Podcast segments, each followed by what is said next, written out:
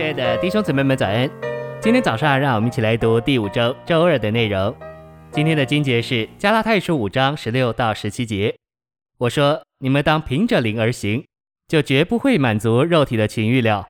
因为肉体纵任贪欲，抵抗那灵，那灵也抵抗肉体，二者彼此敌对，使你们不能做所愿意的。诚心喂养，我们需要领会《创世纪》这卷书中所描绘的堕落乃是背景。我要衬托出一幅非常积极的图画，表明神对于堕落的人所做的。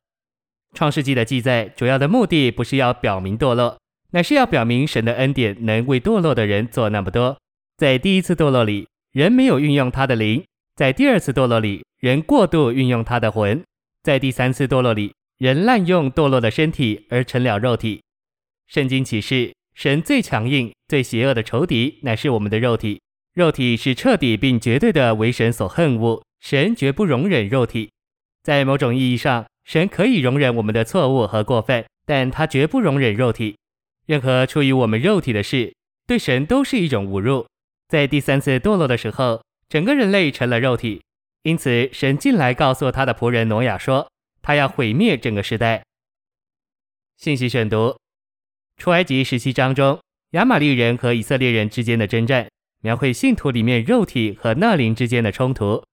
摩西在山顶上举手，预表升天的基督在诸天之上代求；约书亚预表基督做内住的灵，与肉体征战。以色列人击败亚玛利人，是借着吗哪和活水的供应，并借着摩西的举手以及约书亚的征战。照样，我们胜过肉体，乃是借着吃喝基督做我们生命的供应，并借着与代求的基督一同祷告。以及与基督这征战的灵一同致死肉体，在山顶祷告时，摩西预表基督，但他的手发沉时却代表我们。这表征当基督在天上祷告时，我们也需要在地上祷告。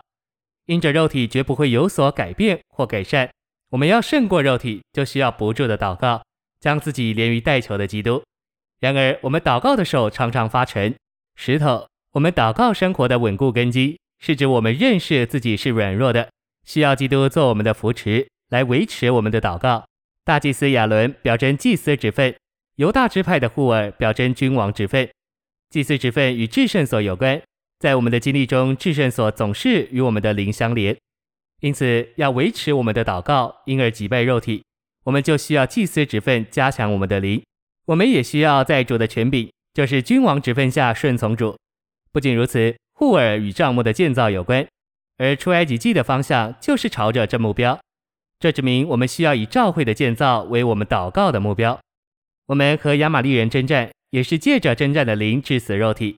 罗马六章六节说，我们的旧人已经与基督同钉十字架。然而在八章十三节，我们看见，我们还必须靠着那灵治死身体的行为。